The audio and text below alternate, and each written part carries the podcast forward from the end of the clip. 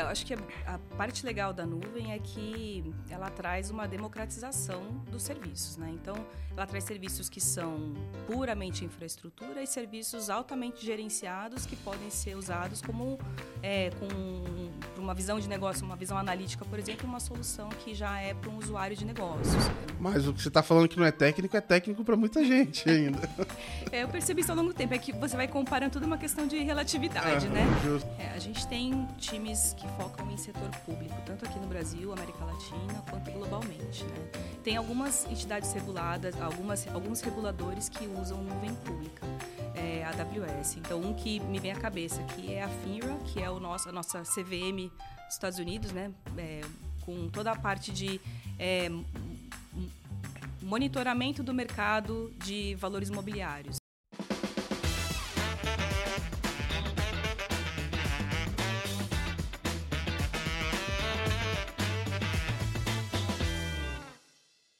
Fala pessoal, sejam muito bem-vindos aqui mais um episódio do Let's Open Podcast, seu podcast favorito para falar de economia aberta, de Open Finance Open Data. Sou o Gabriel Pereira e toda quarta-feira a gente publica um episódio novo do podcast e toda segunda a gente solta uma edição da newsletter onde você sabe dos principais fatos da semana, acompanha o que está acontecendo nesse mundo. Se você ainda não assina, entra lá, letsopen.com.br Vai ter um botão super grande lá de, de se inscrever, é facinho. Vai chegar toda segunda-feira para você de graça dentro do seu e-mail. Hoje a gente é, segue aqui conversando com, com, os bastidores aqui do, do Open Finance. A gente está conversando com pessoas de diferentes é, pontos de vista de dentro do, do mercado. E é um dia legal porque a gente vai bater um papo com uma pessoa que representa um, né, um, um, uma, um player, uma instituição que a gente não tinha falado ainda. A gente já falou com alguns providers de tecnologia, a gente já falou, é, mas a gente ainda não tinha entrado é, especificamente nessa categoria e vocês vão já, é, já vão entender aqui do que eu estou falando. Só para dar uma descrição para vocês, hoje a gente vai falar com a Tatiana Orofino, ela é líder de desenvolvimento de negócios para o setor financeiro na AWS. É, ela já tem mais de 17 anos fornecendo soluções de TI para esse segmento. Lidera essa estratégia e execução dessas iniciativas é, de um time multidisciplinar na, na AWS. Então, imagino que eles devem ficar malucos aí com todas as atualizações que a gente traz de regulatório, de demandas, enfim, tudo que vai acontecendo ao longo do caminho. E aí eles têm esse foco para apoiar as instituições financeiras no Brasil a ganhar agilidade, flexibilidade e inovar. E ela tem um background de engenharia de computação na Unicamp e já passou aí, enfim, por bastante empresa, tem, um, tem uma trajetória bem legal dentro desse mercado de tecnologia. Muito bem-vinda aqui, Tati. Obrigada, Gabriel. Nosso prazer estar aqui. Estava esperando a minha vez. boa, boa, boa.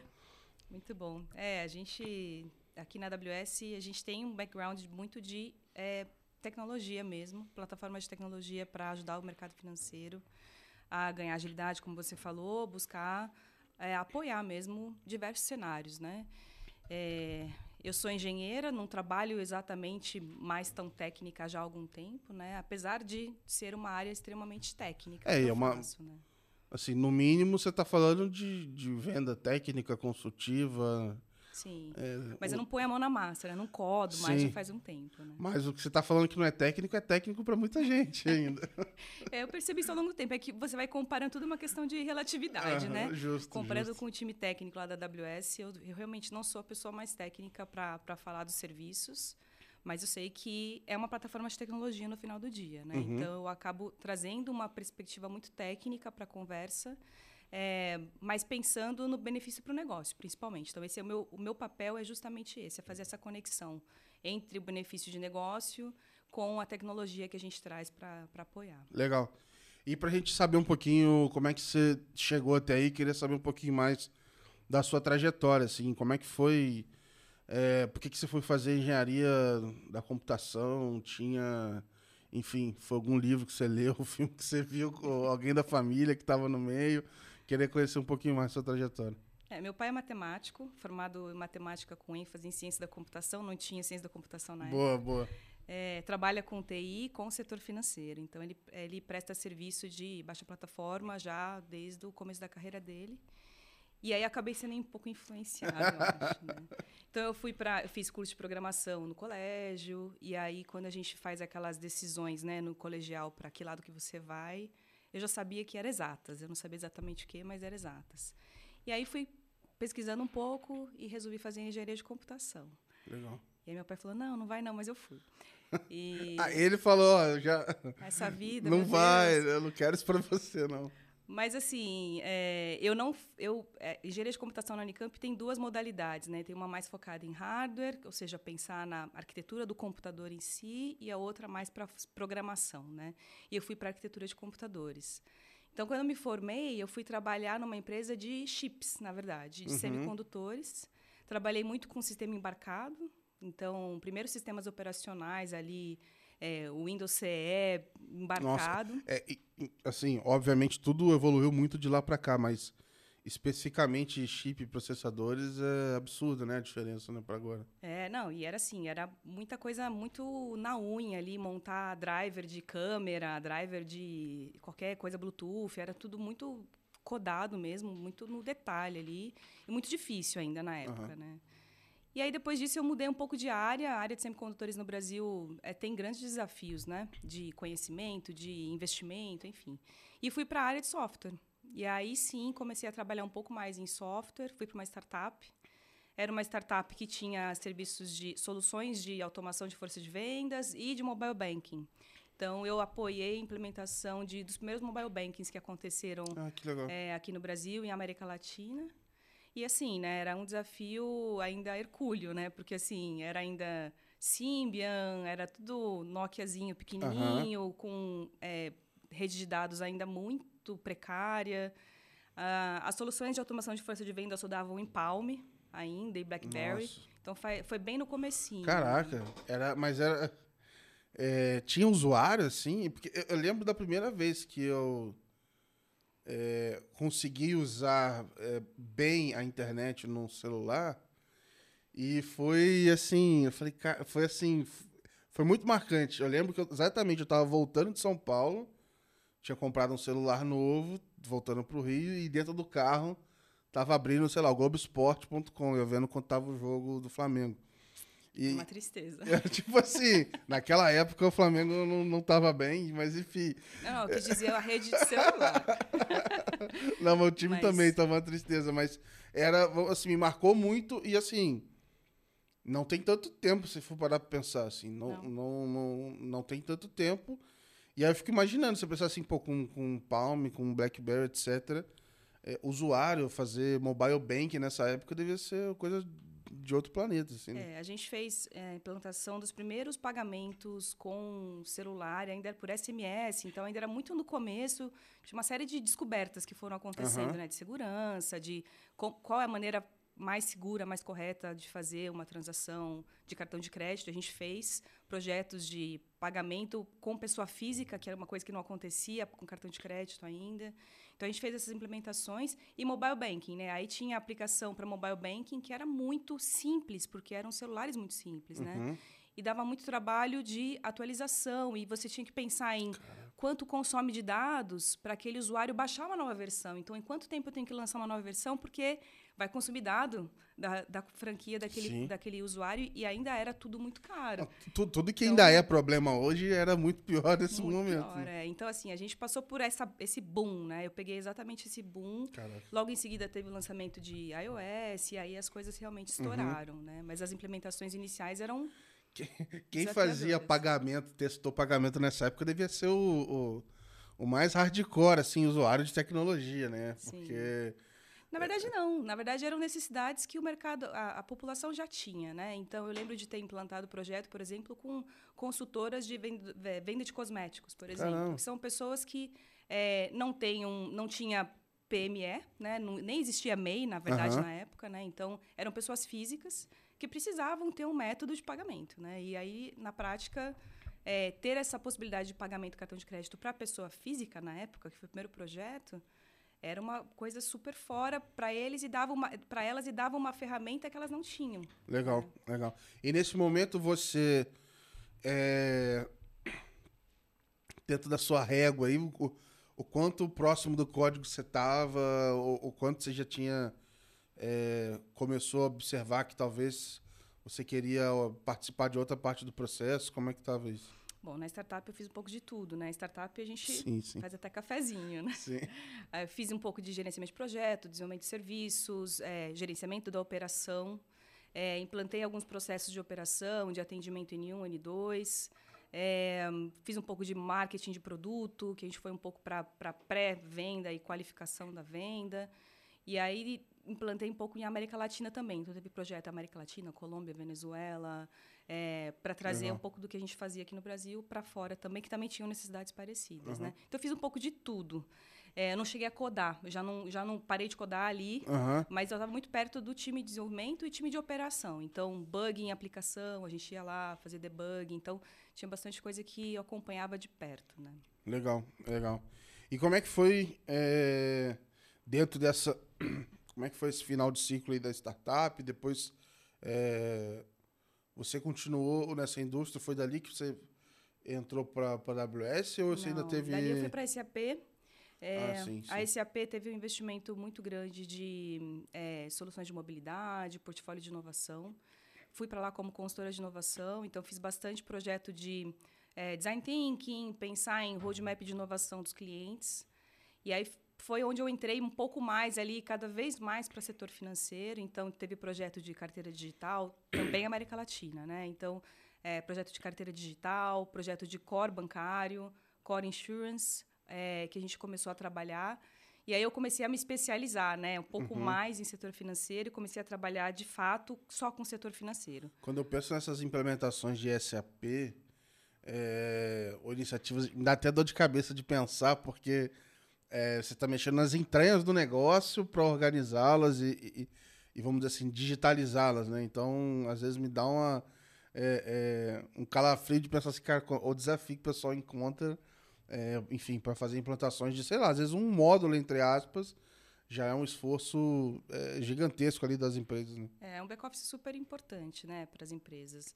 E, e, o portfólio da SAP também tinha core bancário e core insurance. Então, tinha, além do, do back-office em si, da parte contábil, financeira, mas também estendia para core. Uhum. E foi que eu comecei a ser um pouco mais exposta a, é, a dificuldade de fazer transformações nas, nas instituições financeiras. Né? Porque não é uma conversa trivial você sim, falar de sim. alterar um core, né? Pelo contrário, né? É uma coisa que é uma, é uma decisão praticamente definitiva, né? É, e, e, tem que ser, vamos dizer assim, tem que ter uma razão muito forte não basta, né? Tem que ser um negócio é, mais um do que mesmo. isso. Tem que né? ser uma coisa que está te travando mesmo, né? Não é, não é só gostaria, é sim. é mais legal, né? Mas tem que se pagar, tem que fazer sentido para longo prazo, né? E, e, no final das contas é uma mudança inteira na companhia, porque começa a permear todas as áreas, áreas de produto, áreas de, é, de, de, de, suporte de maneira geral, né, de sustentação. E, no final das contas, é uma mudança muito grande. Então, participei desses processos, é, América Latina também. Então, tenho uma experiência legal de, de entender diferentes mercados aqui na América Latina, porque nós somos todos latinos, mas tem muita diferença entre nós. Uhum. Né? Os mercados são muito diferentes, as necessidades são diferentes. E eu percebi também que a América Latina também tem uma necessidade que aqui no Brasil talvez não seja tão forte, de recursos. A gente não tem, a gente tem necessidade de recursos, a gente tem gap de profissionais, mas quando a gente fala de América Latina, é, isso ainda é mais escasso ainda, uhum. porque não está tão disponível. É, são mercados menores, né? então no final das contas os desafios são até maiores na América Latina. E o quanto que você viu, por exemplo, especificidades nossas ou de consumo ou de regulação é, faz mudar, por exemplo, ter que adaptar o, o core bancário que a gente usa aqui para um de outro país, assim, na América Latina, alguma dessas soluções, assim, ah, putz, é, tem um exemplo muito claro, mas não aqui, eu acho que lá para fora, né, a gente está habituado a, enfim, tem as safras dos cartões de crédito, tem os parcelamentos, e, enfim, isso vai refletindo no produto. É, enfim, é, olhando para a América Latina, você via algumas outras diferenças assim?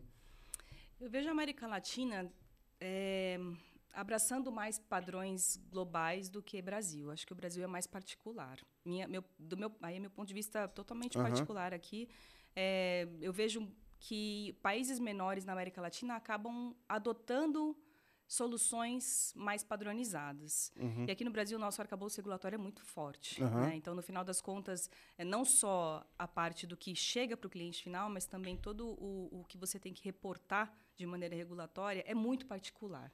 Sim. Então, não é qualquer solução que vem de fora e vem do mercado brasileiro como é grande, né, o potencial, é, que numa primeira análise pensa, puxa, vou, vai, vai dar certo, né? Não necessariamente é verdade, porque no final das contas você tem que ter uma estratégia de localização da solução, né? É inevitável, porque no final das contas é, os players aqui já estão ajustados para soluções, para as necessidades do Brasil. Então você vai competir com cada um deles, né? Tem que trazer essa, essa, essa localização de qualquer maneira e entender o mercado, né? Então é, aí até falando um pouco de AWS, né? Um pouco do ter o time aqui no Brasil, desenvolvimento de negócios e um time multidisciplinar é justamente para ter essa visão, porque é irreal Uhum. você trazer uma solução global e, e não ajustá-la e não entender o mercado brasileiro para trazer soluções que se que falam com o mercado, né? No final Sim. das contas é extremamente necessário. Então o que a gente vê, o que eu vejo na América Latina é tem uma predisposição para adoção de padrões ou de soluções mais padronizadas. É, claro, com uma série de particularidades também, né? Mas eu acho que aqui no Brasil é mais. É, então, assim, a, a nossa, é, o que a gente vê aqui, né, de busca de, de, é, de inovação aqui no Brasil, no final das contas, o Brasil acaba sendo uma referência para fora. Porque se está funcionando aqui no Brasil, veja Sim. bem, você acaba tendo é, muito mais é, facilidades de trazer isso para um outro, um outro país. E a gente vê que a América Latina está adotando bastante dos nossos padrões aqui, né? Legal, legal. E como é que foi a. a- a- O que, despertou aí a, a mudança para a AWS?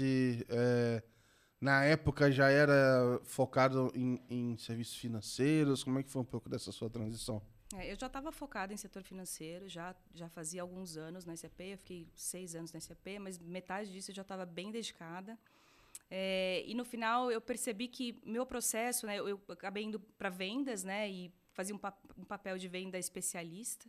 E o meu processo de vendas, na verdade, era muito mais de é, criar a demanda, identificar os clientes, qualificar essa demanda é, e trazer isso para um pipeline de vendas já mais Cara, trabalhado. Né? Mas é um, é um ciclo de venda é, grande pra caramba, né? Super longo, né? E, mas é um trabalho complexo, precisa de alguém especializado sim, nisso para sim. você fazer. Você não consegue sair com um discurso genérico e identificar uma demanda Sim. de mudar um Você não core banking. sair na rua batendo na É. porta de todo mundo. Então, no final das contas, eu estava fazendo muito disso. E é um pouco do que eu faço na AWS. Né? Meu, meu papel na AWS é desenvolvimento de negócios, é muito no sentido de entender a demanda do mercado, demanda que às vezes nem está acontecendo ainda. E vamos dizer que aqui no Brasil a gente tem uma demanda de regulatório muito forte, que puxa inovação e que traz oportunidades de tecnologia bastante interessantes. Né? Então, entender essa demanda de antemão é extremamente necessário. Né? Então, é muito do meu papel, é entender essa, essa demanda, traduzir isso para Technicase e, e traduzir isso para os times técnicos conseguirem criar as ofertas e traduzir isso em ofertas, né? E aí a gente montar uma estratégia de mercado. Então, um pouco do, do, do que o meu time faz. E é multidisciplinar porque eu não faço sozinha, né? Eu posso entender a demanda, mas, de novo, eu não, faz tempo que eu não trabalho na área técnica, eu não sou a pessoa mais adequada dentro do time para montar uma arquitetura trazendo o melhor dos nossos serviços, Uhum. né? E ah, um serviço um serviço frente a outro, qual que é o melhor, né? E essa análise são os arquitetos que fazem, né? Tem pessoas de segurança, porque no final das contas é um mercado Sim, altamente sim. regulado. A primeira preocupação dos nossos clientes é como que eu vou trazer segurança para esse ambiente, né? Então tem pessoas de segurança, pessoas de compliance para entender aqui no Brasil se essa solução está em conformidade com regulação brasileira, né? É, pessoas que falam de políticas públicas, porque a agenda de inovação está muito forte. Então tem um time bem grande e a gente traz isso para outros times dentro da AWS. Então times de é, marketing, de referências públicas, time de vendas e a gente traz essa visão do que seria essa oferta Uhum. como chegar para os nossos clientes, quais são as opções que a gente está construindo para os nossos clientes, para a gente, de fato, gerar negócios. Né? Então, tem todo um trabalho de concepção antes, que é um pouco do que eu já fazia na SAP, é, mas que eu acho que eu estou com cinco anos de AWS agora. Né? Eu já, assim, desenvolvi bastante essa área nesse- nesses últimos cinco anos, porque é um mercado que, tá, que está em expansão. Né? Tanto o mercado financeiro, é, vindo para a nuvem e ganhando, tendo benefícios interessantes com a nuvem, mas também a nuvem, que ainda está no estágio inicial ainda. Né? Sim, a gente, sim. Quando a gente olha para o que está acontecendo no mundo, a nuvem ainda não, não corresponde a, sei lá, menos de 10% da adoção do mercado de TI, né? se você olhar como um todo. Então, quando você pensa no potencial que a gente tem, a gente ainda está no comecinho. Né?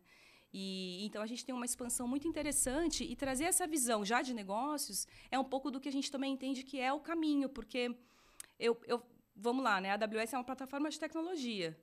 É, meu, minha missão é focar no meu cliente para atender a demanda do meu cliente, que são as instituições financeiras, mas é ajudá-los a trazer um, um, um, cenário de maior inovação, melhor benefício para o seu cliente final, né? usando a minha plataforma de tecnologia. É, então, é, tendo esse olhar, olhando para o cliente final, do meu cliente, é onde a gente de fato entende que vai ter os benefícios. Legal. Então, se eu falar de infraestrutura pura, é, eu posso estar ajudando algum cliente? Eventualmente, sim. E alguns clientes vão no processo de migração do seu data center para a AWS para não ter um data center próprio e começar a usar uma nuvem é, para desonerar alguma, alguma parte da sua, do seu time de TI, de infraestrutura, do que eles fazem hoje, para focar em alguma coisa de inovação. Mas esse é o maior benefício? Não necessariamente. Uhum. Muitas vezes é olhar o benefício lá para o cliente final e buscar de trás para frente, né? Um pouco do que a gente olha, né? Entender o benefício final e trazer esse benefício traduzindo em tecnologia é onde a gente entende que de fato a gente vai trazer mais benefício para o negócio. Como é que é, por exemplo, é, em teoria, quando a gente fala de participar de inovação, etc., vocês poderiam apoiar em diversos momentos diferentes, assim, né? É, em um banco, ou, ou pensando numa instituição grande, né? São muitas áreas diferentes, pontos de contato diferentes, etc. Como é que... É, aonde que a AWS pode ajudar mais? Estou é, tentando entender, assim até onde vocês vão, aonde vocês tentam focar, ou assim, ó, não, acho que a gente consegue pegar um, um, pouquinho de tudo e conectar as pontas ali. Porque eu imagino que é um desafio também, até que eu já passei um pouco por isso quando eu estava no, no, num banco. É, às vezes eu não sabia com quem falar. Porque, ah, não, tem essa pessoa aqui, dessa empresa que atende a gente, a gente precisa falar com ela, mas. É, ela tá atendendo uma outra área, não atende a nossa. Então, tinha, às vezes eu tinha essa, esses desafios, assim, de, de saber qual área podia me atender ou não, se aquela empresa poderia me ajudar ou não naquele desafio ali, se não era algo que estava fora do escopo, sabe? Sim. É, eu acho que a, a, parte legal da nuvem é que ela traz uma democratização dos serviços, né? Então, ela traz serviços que são puramente infraestrutura e serviços altamente gerenciados que podem ser usados como é, com para uma visão de negócio, uma visão analítica, por exemplo, uma solução que já é para um usuário de negócios, ou uma solução que é um serviço de reconhecimento facial, que é na verdade uma pura chamada de API. Então você tira é, o peso de estar sempre dependendo do time de tecnologia totalmente para trazer algum, algum caso de inovação para o negócio. É, mas, assim, de qualquer maneira, eu acho que é importante é, e a gente vê casos acontecendo, né? O, grandes instituições que estão em processo de transformação, que eu chamo de trans, transformação organizacional, né? Que não, não é uma transformação digital com aquele clichê de transformação digital, né? É na verdade você trazer uma transformação que habilita o negócio a trazer inovações é, dentro do seu contexto. E aí, com isso, você consegue dar ferramentas de infraestrutura e mais automatizadas para que as, as áreas sejam autônomas. Então, elas consigam implementar soluções sem ter que depender de uma esteira gigantesca, sem entrar numa fila de priorização é, e terem tomarem decisões de maneira autônoma. Então imagina o seguinte, é, e a gente vê isso acontecendo já em algumas grandes instituições aqui e fora, né? É, por exemplo, NAB na Austrália, National Australian Bank na Austrália, caso do Itaú aqui também no Brasil, são casos em que é construído um, um, um arcabouço de infraestrutura e de segurança e de parâmetros que você precisa ter mínimos de, de nuvem para que as equipes de desenvolvimento tenham ferramenta nas mãos para construir, Aham. para criar seus ambientes e começar a desenvolver. Então, no final das contas, você é, para de depender puramente de projetos de infraestrutura para as coisas acontecerem. Eu acho até que vocês fizeram um projeto. aí Eu posso estar falando besteira aqui, mas. Junto com o Itaú, aquele hackathon que tava o NAB, o Itaú e- e, e os outros, é, né, as outras é. instituições. Eu lembro mais ou menos que época que foi isso, assim. É, achei bem interessante que na época ela pegava um de cada. um- uma instituição de cada lugar e tinha um desafio ali para usar as, as APIs de Open Finance para criar alguma solução diferente ali, né? É, eles, é, cada um deles expôs um conjunto de APIs e deram na mão de fintechs que se candidataram né, para participar do desafio. E eles, em conjunto, fizeram uma banca avaliadora da- Sim, das sim, soluções. sim. Né? Foi super interessante. Legal. Não me lembro a data, acho que foi final de 2021, final Por de aí. 2022. É, eu acho que foi 21, porque eu lembro que talvez eu estivesse no Itaú ainda quando divulgou o anúncio. Eu- tenho mais ou menos isso na cabeça, acho que foi 21. É, o legal é que assim, essas grandes instituições elas estão fazendo transformações, né? Então Sim. elas estão investindo pesado é, na transformação em si porque elas estão vendo benefício, né? O benefício é dar na mão da- de vários times e os times trabalharem de forma autônoma, autônoma Sim, né? sim. Então assim é, é muito diferente você ter um core que é um blocão e que tudo depende de uma grande mudança no core.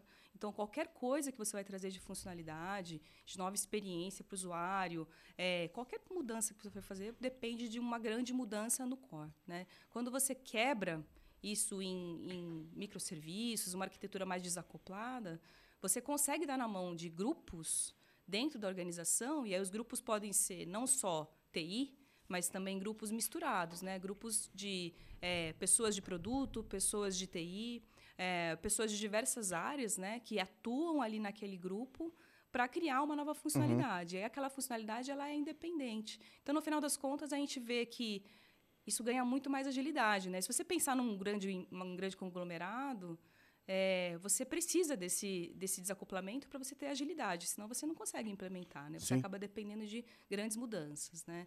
É um pouco do que o Itaú fez com o Pix, né? porque o Pix do Itaú foi implementado em 10 meses, acho que, bom, o mercado inteiro, né, fez essa implementação a toque de caixa por conta da, do regulatório, mas no final das contas, para um, uma grande instituição, é um desafio Sim. gigantesco. É, eu acho que foi o.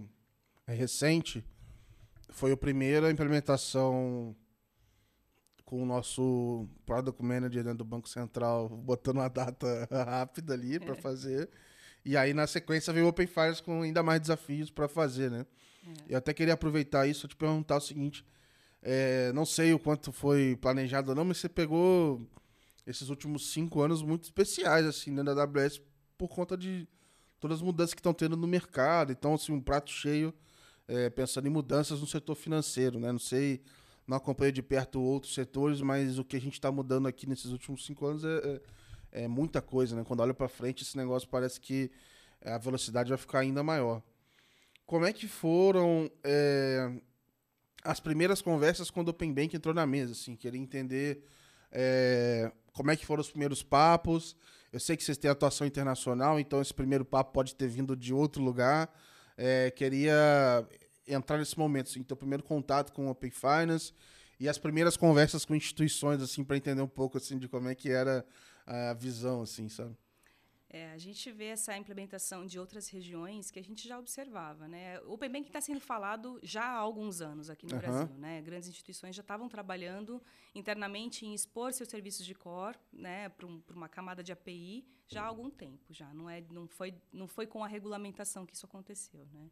Mas, de qualquer maneira, ainda era muito num plano das ideias. Né? Então, a gente via implementações acontecendo na Europa, na Austrália. Na Austrália teve uma aceleração muito forte é, com apostas muito grandes ali.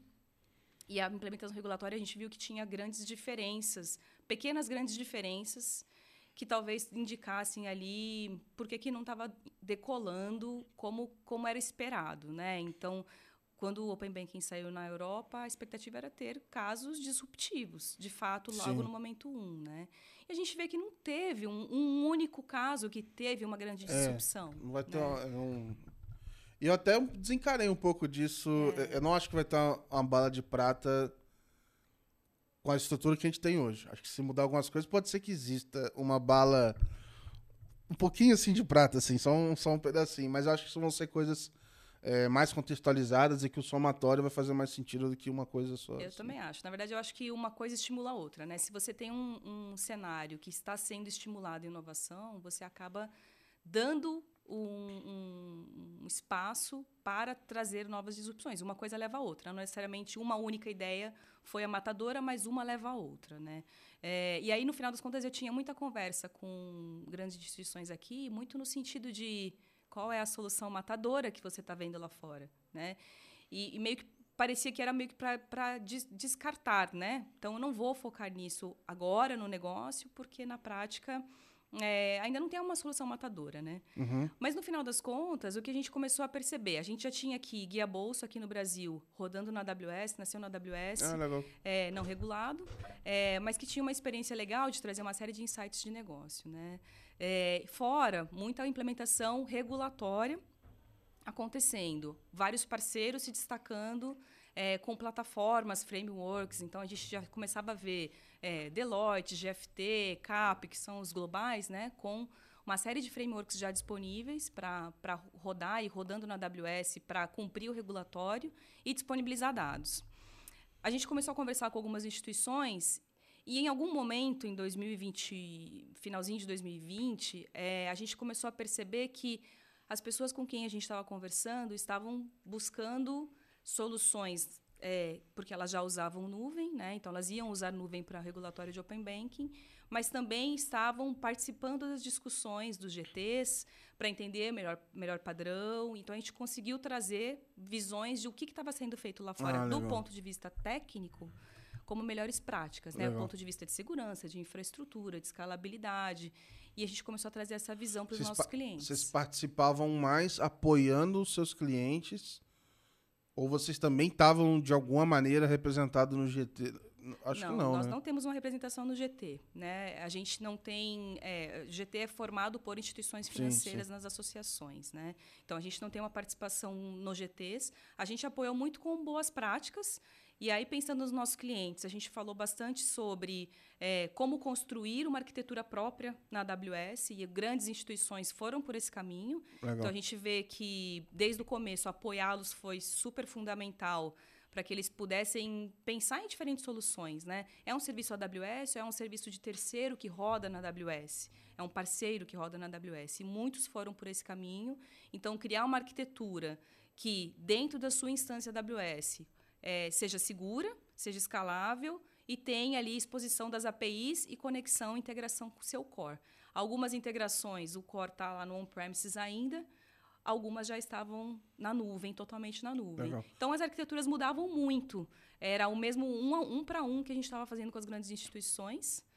E, a, e a, conforme a regulação foi, foi saindo, né, que ela começou a ser liberada ali no site, pouco a pouco, em algumas avalanches né, em 2021, a gente é, também começou a acompanhar parceiros implementando é, soluções de plataforma, soluções as a service para rodar Open Banking e aí rodando na AWS. Então, a gente apoiou é, diferentes escolhas que os clientes fizeram dentro da AWS. Quem queria criar uma arquitetura própria ou quem precisava cumprir um regulatório de maneira rápida, mas que cumprisse toda a parte de certificação do OpenID Foundation, sim, é, sim. toda a parte de requerimento técnico que vinha lá do regulatório com uma plataforma ou com uma solução SaaS. Então, a gente teve implementações acontecendo é, com a própria TechBan, que roda 100% na AWS e, e, trouxe uma série de instituições para a solução SaaS, né? E outras soluções de plataforma também rodando na AWS. Aí são diversas. Então, a gente percebeu que foi uma estratégia bastante acertada que a gente criou de dar a escolha para os nossos clientes, uhum. na verdade. E é um pouco da nossa missão, né? Eu não, não necessariamente vou trazer uma solução pronta e falar, tá aqui uma solução, tá aqui, vai com ela que vai dar certo. Não, eu quero geralmente mostrar que existem várias formas de fazer a mesma solução, né? É, porque talvez as estratégias sejam diferentes. Então, uma grande instituição vir com uma arquitetura própria é uma estratégia deles justamente para ter propriedade intelectual do que está tá acontecendo ali e criar suas próprias soluções em cima disso. Outras instituições querem puramente cumprir o regulatório no primeiro momento. Uhum. E foi o que elas fizeram. Então, tem uma série de soluções que a gente pensou em trazer as opções. Essa foi a nossa estratégia aqui, aqui especificamente de Open Finance. Legal. A gente já falou aqui é, de grandes instituições, a gente falou de plataforma igual a TechBan, você já me falou, acho que outros nomes também. É, quem mais pode ser cliente de vocês? É, eu sei que vocês têm esse serviço gerenciável aí, né? Então, é, enfim, tem diferença de tamanho, etc. Mas é, que tipo de, de empresa ou de serviço pode ser cliente de vocês? Qualquer empresa pode ser cliente da AWS. A AWS trouxe democratização dos serviços de TI com, com serviços de nuvem, na verdade. A gente tem desde pequenas fintechs nascendo já na, na AWS e a gente tem programas específicos de startups que apoiam e é, as startups que estão ali no estágio inicial com investimento, com melhores práticas técnicas também do nosso time. Startups que já estão sendo aceleradas por uma venture capital e já estão rampando. A gente também tem é, uma série delas e rodando na AWS, usando e os serviços são os mesmos. É, na prática, assim, não tem serviços que uma grande usa que uma uhum, pequena não uhum. usa. É, os serviços estão disponíveis. Essa é a beleza da nuvem, né? Legal. Você consome os serviços, você paga sob demanda. Então, na prática, você não, não tem Uh, aquela visão né, que a gente tinha antigamente de que serviços eram muito caros para serem comprados por fintechs. Uhum. É, pelo contrário, né, existem serviços da AWS que são que a gente chama de free tier, ou seja, você pode usar gratuito até um certo nível, o que libera, é, destrava uma série de cenários de inovação onde você quer experimentar. Sim, você começa sim. a experimentar pequeno e depois você vai ganhar escala. Então, você conseguiria começar um teste ou começar uma fintech, criar uma infraestrutura básica, pagando muito pouco por isso, até que ela esteja rampando. Né? Então, de novo, qualquer instituição e qualquer empresa pode começar com a AWS é, e aí a gente vê, na verdade, é, que os, os, serviços gerenciados eles trazem uma série de benefícios, porque você desonera uma série de, de, de, de operações que você tem do time de sim, infra sim, sim. É, e dia a dia e sustentação, que os serviços gerenciados já fazem isso por você. É, para alguém com time enxuto, já não, não, não tem como, né? É, tem um caso super legal, que é o caso do, do Monzo, lá no, no, no Reino Unido, é, que nasceu na AWS, é um banco digital no Reino Unido, e eles têm uma operação extremamente enxuta. Né? É, dentro do time de infraestrutura, o último número que eu li, e não era.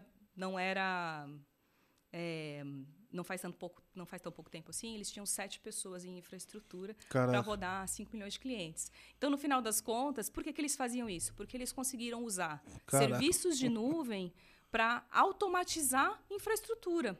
Uhum. Então, os serviços de infraestrutura, eles rodam sozinhos. Se tem um incidente, você tem uma primeira atuação, você consegue corrigir problemas, é, corrigir é, configurações erradas, por exemplo, com serviços AWS, de maneira automatizada.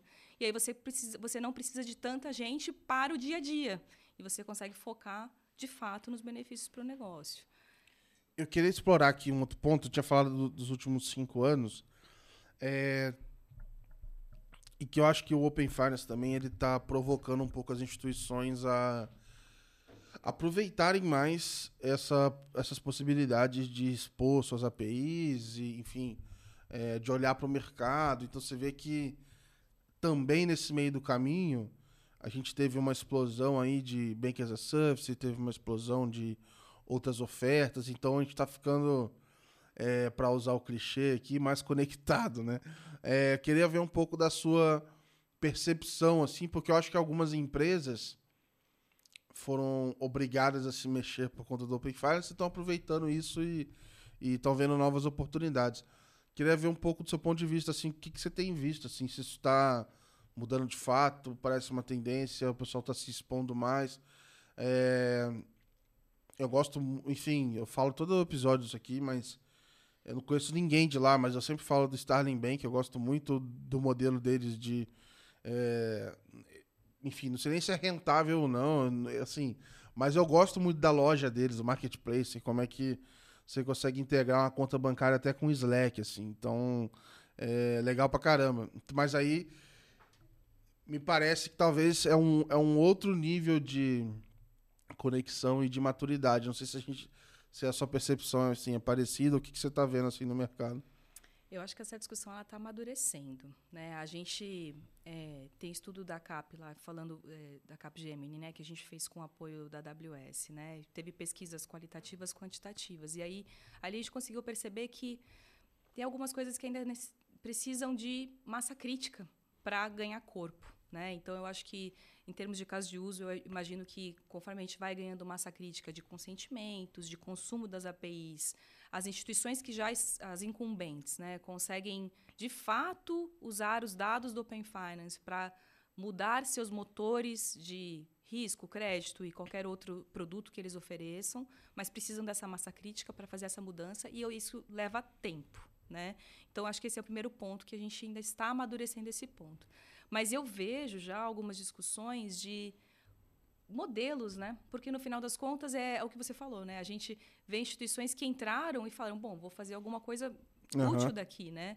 E, e a infraestrutura está ali, né? Então os serviços já estão expostos, a, a infraestrutura já está dada, né? Como que eu faço para aproveitar o que eu tenho, né? Então é um pouco da discussão que a gente está vendo amadurecer nos últimos meses.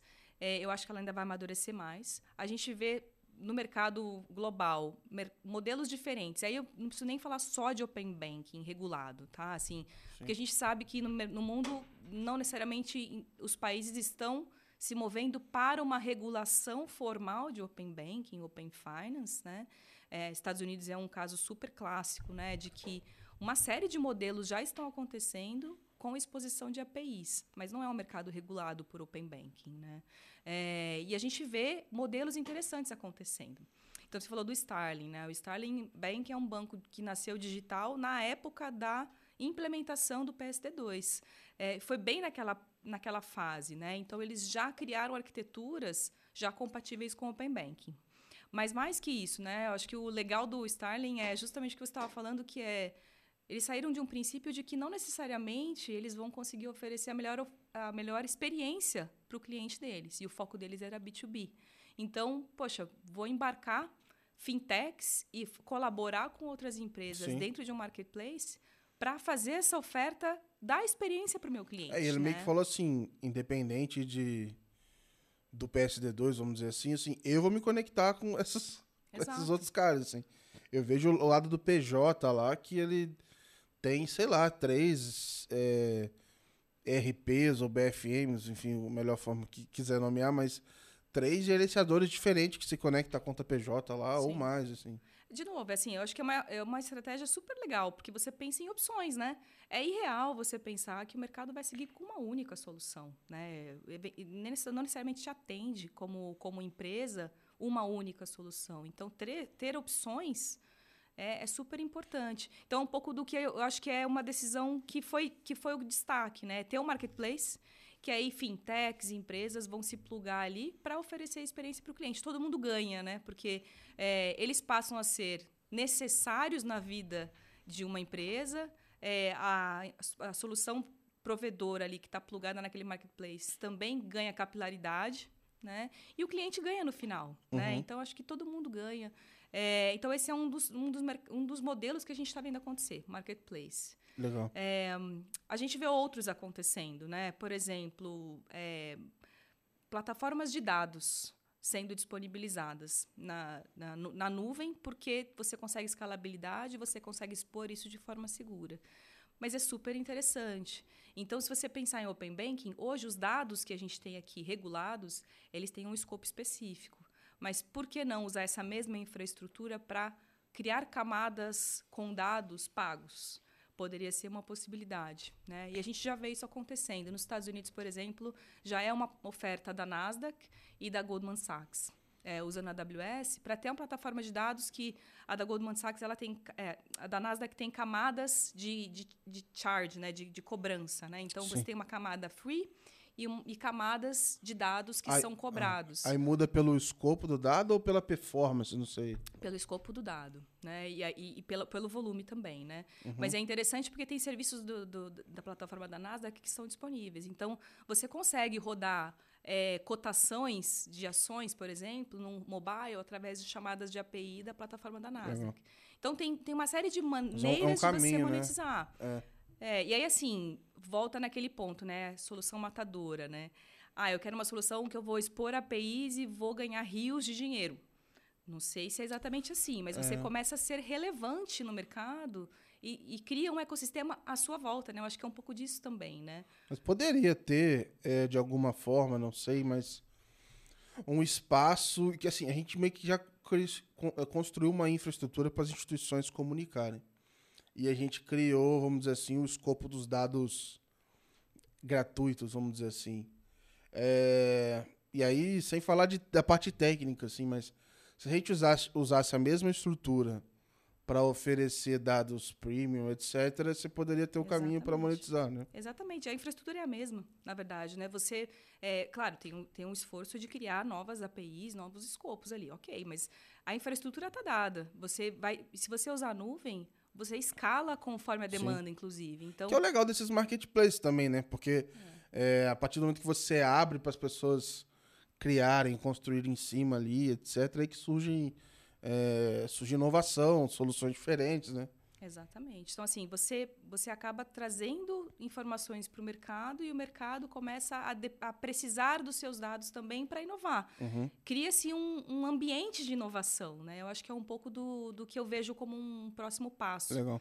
É, então, assim, tem vários modelos, né? A gente estava falando. E aí tem um que acho que a gente não comentou aqui ainda, né? Que é o Embedded Finance, né? É, seja dado regulado ou não regulado. Mas hoje a gente está muito, muito focado em falar dos dados regulados, porque é a nossa agenda nesse momento. Sim, sim. Mas em algum momento ela não vai mais ser exatamente só isso, né? A gente pode começar a ter outros dados também trans- sendo é, consumidos, né? Em mão dupla, né? E aí pensando nesse contexto, é, a gente começa a trazer, de fato, é, soluções que podem ser embarcadas é, como embedded finance para oferecer para e-commerce, para varejo, para uma série de outros é, casos, né? Então a gente vê casos acontecendo fora, né? É, Oak North lá no Reino Unido também. é, fazendo score de crédito para empréstimo para SMBs, então pequenas empresas, é, e ter o score de crédito para outras, para fintechs, outras instituições consumirem.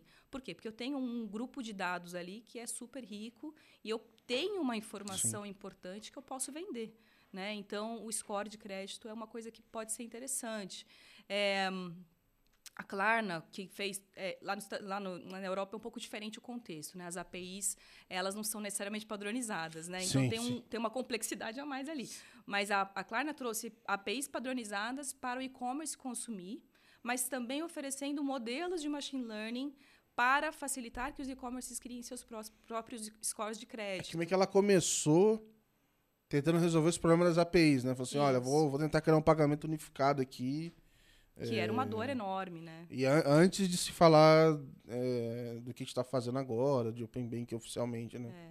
E, mas aí ela foi além, né? Vou trazer, é, começo a trazer modelos de machine learning para facilitar a vida do e-commerce, porque ele- Uhum. é, eles vão ter dificuldades de fazer esse score, né? E o risco está do lado deles, né? Na parte de é, buy now, pay later, toda a parte de empréstimos, né? Então, no final das contas, ela está dando ferramentas para que os negócios também Uhum. sejam mais eficientes. Então, eu vejo, eu vejo essa evolução pouco a pouco, é, naturalmente acontecendo. Eu acho que a gente não está ainda nesse estágio no Brasil no sentido de, de maneira programática, as instituições fazerem isso. A gente vê é, movimentos acontecendo ainda isolados, né? Mas eu, eu acho que é factível, totalmente factível, porque, de novo, a tecnologia ela já está estabelecida. Sim. Né? Então, o próximo passo começa a ficar mais natural. E falando assim de inovação e tal para o futuro, é, tem muitos locais, e o Brasil parece que vai ser assim, onde o Banco Central vai, ou, ou alguma forma, né, alguma instância pública acaba tendo relevância tecnológica também, assim. É, na Índia tem, eu esqueci quais... Ah, escrever é muito mais fácil do que falar, né? Mas eu esqueci o nome, mas tem a- os órgãos, infraestruturas públicas, uma que cuida de identidade digital, a outra que é do UPI, etc. É, esse serviço pode eventualmente também rodar na nuvem. Vocês também atendem é, essa parte pública em, enfim, N locais do mundo, não estou falando só de Brasil. É, a gente tem times que focam em setor público, tanto aqui no Brasil, América Latina, quanto globalmente. Né? Tem algumas entidades reguladas, algumas, alguns reguladores que usam nuvem pública, é, AWS. Então, um que me vem à cabeça aqui é a FINRA, que é o nosso, a nossa CVM dos Estados Unidos, né? É, com toda a parte de é, monitoramento do mercado de valores imobiliários, né? E eles rodam petabytes de dados na AWS. É, e na verdade, assim, eles precisam de uma escalabilidade porque o mercado tem picos, uhum. né? Então, conforme alguma coisa acontece no mercado, é, você começa a ter necessidade de analisar dados estruturados, não estruturados, por causa de um pico. Então, alguma empresa que quebrou ou alguma coisa que acontece no mercado, né, ações subindo, descendo, valor de dólar, etc eles começam a ter picos de demanda. Então, eles realmente conseguem escalar ao dobro, se necessário. Né? E o legal de ter dados é, na nuvem é que você consegue ter ferramentas de machine learning e de inteligência artificial para detectar as anomalias. Porque o ponto principal desse regulador é entender potenciais manipulações de mercado. É, então, por exemplo, valores imobiliários. Alguém está fazendo inside trading, né? Estou vendendo ações porque eu tenho informações uhum. inside, né?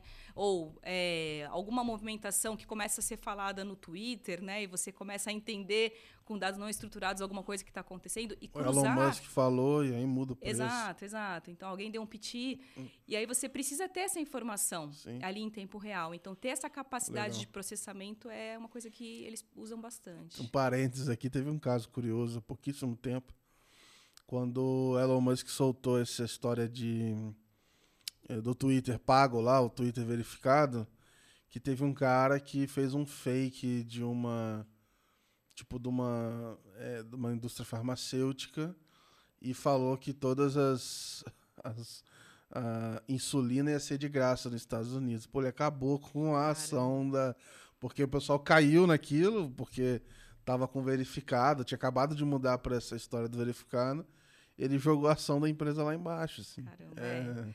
E, e, é preciso, né? Então você precisa se movimentar rápido como regulador, né? Então é, sim, a gente tem uma série de reguladores Legal. que usam, mas eu acho que é, é para o benefício do mercado como um todo. Nesse caso, as ações caírem, eu acho que, acho que o regulador precisa atuar de alguma maneira, né? Talvez, ah, é, então... e, aí, o que, que você vai... Assim, você vai lá, vai pegar lá, de repente é um moleque, assim, eu nem sei o que, que se faz numa situação dessa. É... Não tem como, vamos dizer assim, não existe nenhuma punição que vai recuperar o dano que foi causado. Então você tem que é, você não pode remediar, né? Você tem que prevenir, porque não tem outra ação. Depois que aconteceu é, uma mudança dessa aí, enfim, é difícil voltar mas, atrás. Mas é legal você ter os dados para você fazer uma, um rastreio, né, de como foi o movimento do mercado, Exato. né, para eventualmente criar, até criar novas maneiras de você travar um pouco essas situações, né, uhum. eventualmente. Então, acho que é assim, é informação, né, não é ter o dado somente, é ter a informação para que você consiga atuar, né. E é um pouco do Open Finance, né? Porque a gente está vendo do Open Finance ainda muito falar sobre dado, né? Mas é, sobre dado consumido, que não necessariamente está sendo usado, né, para alguma Sim. coisa. Então, é um pouco da evolução que a gente vai ver nos próximos meses. É que é a dificuldade, eu acho que a gente tem também de é o que dá para mensurar, né? É... mensurar que eu digo do ecossistema, né? Porque Sim.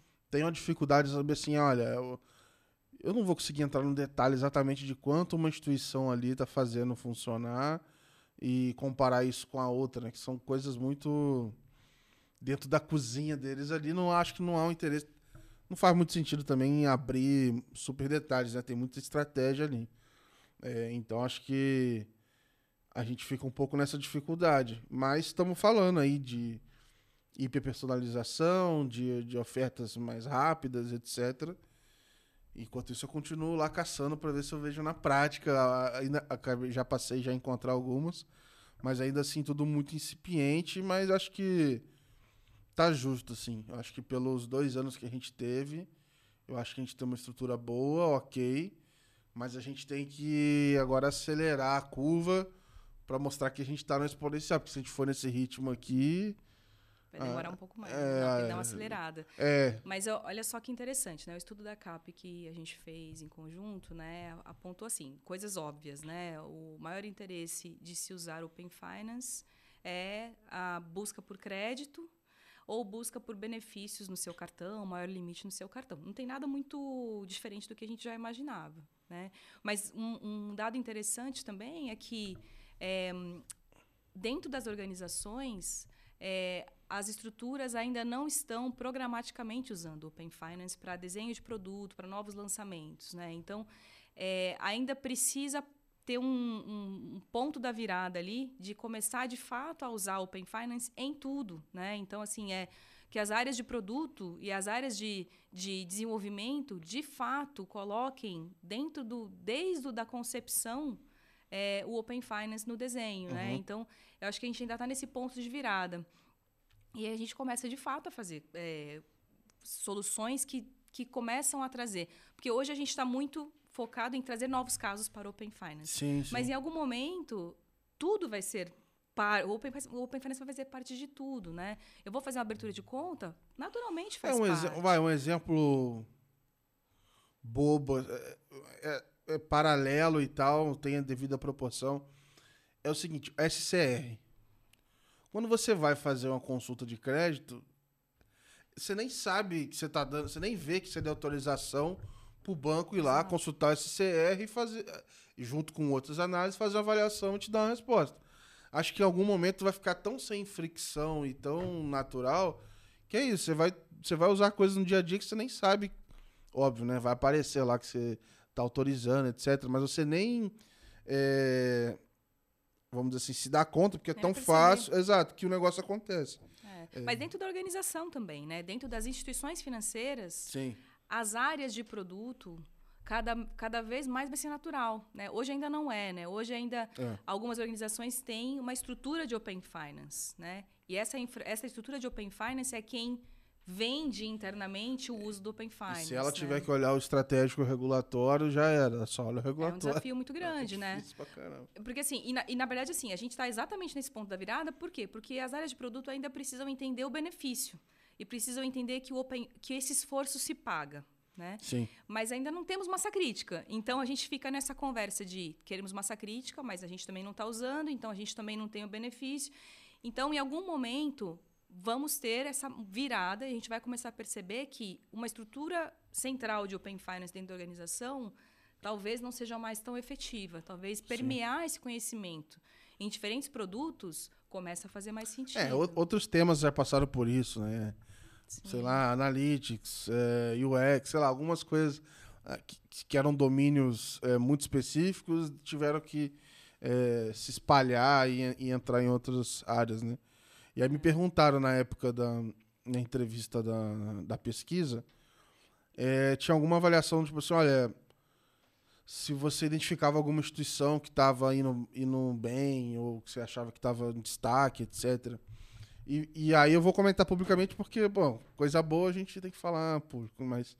É, eu falei do time do Banco do Brasil, mas eu falo assim, ó, eu quero deixar bem claro que não é pelos cases que eles estão fazendo. Porque é, é, meio que chovendo molhado. Mas, para mim, mais legal, do tipo assim, putz, eu sei lá se estão de fato iniciando transação no WhatsApp ou não, se estão compartilhando pra caramba no WhatsApp ou não, mas tipo assim, Cara, lá todas as áreas é cultural o negócio já. E eles estão aprendendo a mexer. Então, é, sei lá se eles acertaram na mão agora ou não, mas em algum momento eles vão acertar. E, e tá a organização inteira olhando para aquilo ali. Então, eu falo assim: olha, tirando, óbvio, os cases são, são muito legais, assim. Mas para mim o mais importante ainda tá nesse aspecto cultural. E eu tive uma oportunidade de bater um papo lá com eles. E gente de tudo que é área. Tipo assim, o cara levanta a mão de um lado. Do... Ah, como é que eu faço com Open Finance pro crédito rural? Aí, de repente, tem um outro cara aqui, né? Eu quero saber se isso tem alguma aplicação para, sei lá, para câmbio. Então você vê que o pessoal está engajado no negócio mesmo de áreas diferentes. Então, para mim, acho que é o mais interessante, assim. Sim, não, sem dúvida. E assim, imagina uma pessoa específica de um produto.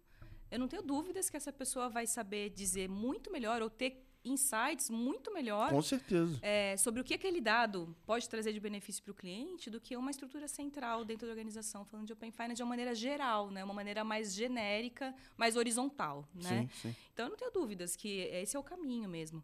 Agora, é, de fato, a gente está muito focado no regulatório ainda. Né? O, o estudo da CAP fala muito sobre é, o desafio ainda ser, para grande parte das instituições, é, segurança da informação. Ou seja, isso aponta que a gente está totalmente focado em, em garantir que está tudo certo, né? Que o Uhum. regulatório está certo, que é, a gente está bem, a gente está seguro e a gente está protegendo aquele ambiente, né? Por outro lado, quando fizeram a pergunta para pessoas sobre qual é o principal desafio de você que não compartilhou seu dado, por que, que você não compartilhou? É segurança da informação. Aham. Então, isso indica que dos dois lados ainda é, tem muito a discussão sobre o que o, é assim primeiro o regulatório né superar o regulatório mas segundo ponto é entender o benefício né e falar sobre o benefício que é uma coisa que talvez ainda não esteja sendo comunicada né É, não ainda tão tangível e também não de maneira Que escalável às vezes não tem mesmo, assim. Às vezes é. É. É, é quase como me compartilha aí eu vou ver o que eu posso fazer, assim. É, é quase isso. no primeiro tá- momento talvez seja né Assim, alguém vai ter que se frustrar um pouco pra o pessoal aprender a mexer pros lados da frente e aproveitar, assim. O perigo é ter uma frustração grande e a pessoa não quiser mais usar. É.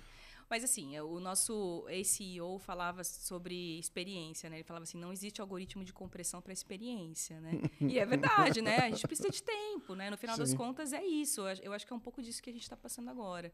Então, é, o tempo, acho que vai, vai trazer pouco mais de maturidade ali.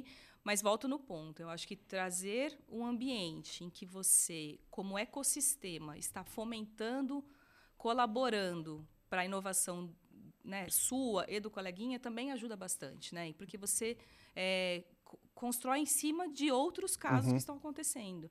Então, acho que é um pouco também do que a gente vai ver daqui para frente. Legal. É, a gente tá chegando ao final aqui, Tati. Obrigado é, pelo papo.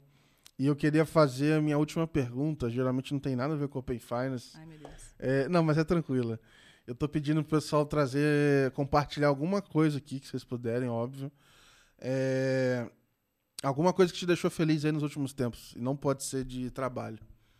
Ah, Não pode ser de trabalho? É, não pode ser de trabalho. Caramba, Eu já ouvi assim. surpresa. Né, eu já vi é, passeio com a filha de skate. É, voltou a tocar. Cara, já tive de tudo aqui. Teve um. Teve uma vez que eu vim gravar especificamente que todo mundo veio falar de bebê, assim. Ah, meu sobrinho, meu afilhado e tal, tal tava uma.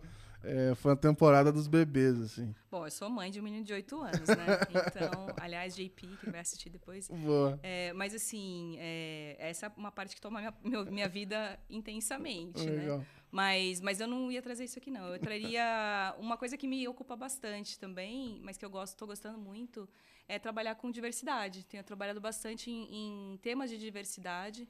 Lidero lá dentro do. Sou parte do board, né? A gente não tem um- uma líder específica, mas nós temos um board de mulheres da Amazon Legal. e da AWS. Então, são dois grupos que eu faço parte do board, que tem, a gente traz aqui discussões interessantes, que eu acho que a gente precisa falar mais sobre isso, Uhum. né? Sobre pequenas coisas que é, no dia a dia de trabalho talvez a gente precise pensar sobre ou talvez mudar para ter um ambiente mais inclusivo, para garantir um ambiente seguro para qualquer pessoa ser quem é, quem é. Então, eu tenho falado bastante sobre isso lá dentro, tenho puxado algumas iniciativas, e aí me traz uma motivação, na verdade, porque é, não é trabalho, é trabalho, mas não é, né? Uhum. É, e a gente fala assim, as meninas ali, a gente se junta, é, fala, poxa, o dia é o momento mais interessante do meu dia, porque eu trago, eu saio um pouco da minha caixinha, né? E penso em trazer, em fazer impacto para outras mulheres. Legal. É, então, assim, eu vejo mulheres mais novas que se destacam muito e têm um potencial enorme. E talvez eu não queira que elas passem pelas coisas que eu passei, Uhum. né? No, quando eu era, quando eu tinha a idade delas. Então, um pouco de trazer essa conversa dentro da organização. E a gente tem que constantemente aprender, porque eu acho que é um processo. A gente ainda está com muita, muita pista ainda para melhorar como, como sociedade, como Sim, sim. empresa, em todos os níveis, né? Como pessoas, né? A gente tem que estar sempre aprendendo. Então, é um pouco do que eu tenho trazido no meu dia a dia que tá me completando Legal. num aspecto diferente do trabalho, assim. Legal. Inclusive aqui a gente. é, Enfim, tem um desafio que, que acontece. Quando eu vou fazer o, o, o podcast, eu vou chamar as pessoas. É, o pessoal às vezes acha que tem um processo super. é, é, é, Estatístico. é exato, assim. Cara, eu, eu, eu converso com as pessoas e, pô, eu vou chamando. Pô, vamos lá, vamos conversar e tal. Então, assim, vai indo pela, pela bolha. E aí, se eu não reparar, quando eu vejo só tá vindo homem, e aí isso acontece, assim, sem esforço nenhum. Assim, quando eu vejo, oh, caraca, eu tô só chamando homem. É, Essa é- grossa é- maioria, provavelmente homem branco, é. é, é isso que eu ia falar. É, é, é isso. E aí, beleza. Vou chamar mulheres. Aí eu falei, cara, eu vou chamar, tipo assim, uma pessoa preta. Quando eu fui ver, eu falei, cara, não tem. E aí até é, não tem gravado, né? Não é que não tem. é, não tem nos episódios que eu já fiz. né? São pouquíssimas pessoas. E aí, conversando, a gente falou assim: ah, putz, vamos fazer o seguinte. Obviamente, é, pro próprio podcast a gente quer mudar isso. Mas a gente tá criando outros dois agora exclusivos pra gente. é, eu não vou ser host, vão ser outras pessoas que vão tocar. Mas um vai ser o Black Voices e um vai ser o Let's Women, que vai ser focado é, em discutir essas questões, não só no Open Finance, mas em inovação financeira como um todo. Então a gente vai. Ai, quase que eu espirrei aqui. O pior é o quase espirro. Mas assim, acho que quando esse episódio sair, a gente já vai ter isso é, rodando e tudo mais. Então são as próximas iniciativas que a gente quer fazer para de alguma maneira é, apoiar também, dar espaço, enfim, aproveitar um pouco do que a gente já está conseguindo fazer aqui. Ah, é muito legal, porque na verdade assim, o que a gente vê é, primeira coisa que a gente sente a necessidade é dar o espaço. É, porque existem, as pessoas estão ali, né? E, e talvez a gente tenha que formar mais, né? E é um Uhum. pouco do desafio formar mais pessoas para que a massa também seja representativa, né? É, e aí é um pouco do desafio que a gente tem internamente no mercado, mas dar espaço também é super importante, né? Para a gente é, possibilitar que essas pessoas também se destaquem e também se desenvolvam, né? Por exemplo, eu sou eu, eu sou um pouco introvertida, eu sou é, mais na minha. Então, se eu estiver num grupo grande, eu provavelmente vou ficar quieta, Uhum, né? uhum. Mas o que eu percebi é, é eu, eu represento um grupo de mulheres que esperam também que eu também me destaque, né? Então eu comecei a me expor justamente para representar. E eu percebi que trazê-las junto também é, todo mundo ganha, as mulheres todas ganham, porque todo mundo se desenvolve. Então eu tenho tentado buscar dentro das minhas iniciativas, né, desenvolvimento de negócios principalmente, que é onde eu onde diretamente eu tenho con controle ali, é trazer um pouco mais dessa representatividade. Então, eventos AWS, a gente tem uma preocupação muito grande de diversidade é, e a gente vai trazendo essas provocações e é legal ver como isso está amadurecendo como companhia, né? Porque Uhum. a companhia pede essa representatividade também agora, que é uma coisa que não acontecia tanto. Né? Então, a gente está numa jornada, mas Legal. mas é um pouco de fazer as provocações é, internas e externas para que as mudanças aconteçam, né? Sim. E é super, super é, é uma honra assim fazer parte de, de, de ver tudo isso e trazer todo mundo junto, que é um pouco do da onde me motiva no fora do trabalho é ver isso Boa. acontecendo. Obrigado por, por compartilhar. É, eu gosto super de terminar o episódio assim, porque dá uma, dá uma relaxada, assim. Acho que é, é legal pra caramba ouvir é, esse lado, assim, da, da- dos convidados. É, de novo, obrigado pela participação. É, você que tá ouvindo a gente, obrigado também por acompanhar mais, mais esse episódio. É, a forma de você ajudar a gente aqui é deixando aí é, um like, compartilhando esse episódio, se inscreve no, no Spotify também, tá? Eu sei que você. No, e no YouTube, porque no YouTube eu vejo que 70% de quem escuta a gente não é inscrito, cara. Então se inscreve aí, dá essa força e compartilha Let's Open aí que você vai ajudar a gente a continuar produzindo conteúdo. Obrigado por acompanharem e grande abraço.